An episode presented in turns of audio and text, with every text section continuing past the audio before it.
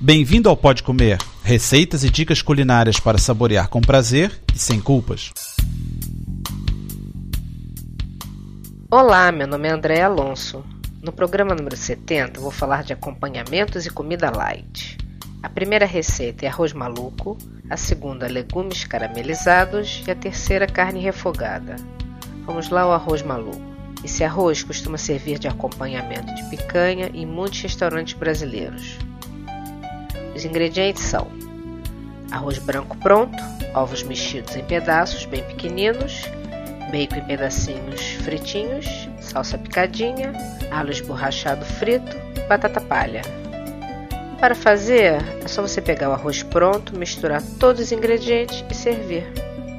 Agora os legumes caramelizados. Acompanha bem os pratos de vaca, porco ou borrego.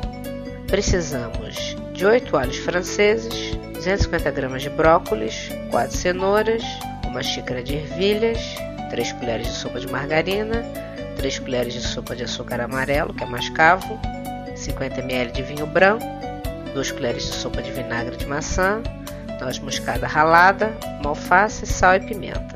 Limpe e corte os alhos franceses e os brócolis. Raspe as cenouras, lave-as e corte em rodelas e misture aos outros legumes. Coloque margarina na frigideira e leve ao fogo.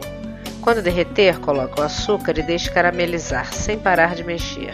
Junte os legumes e misture delicadamente. Regue com vinho misturado com vinagre.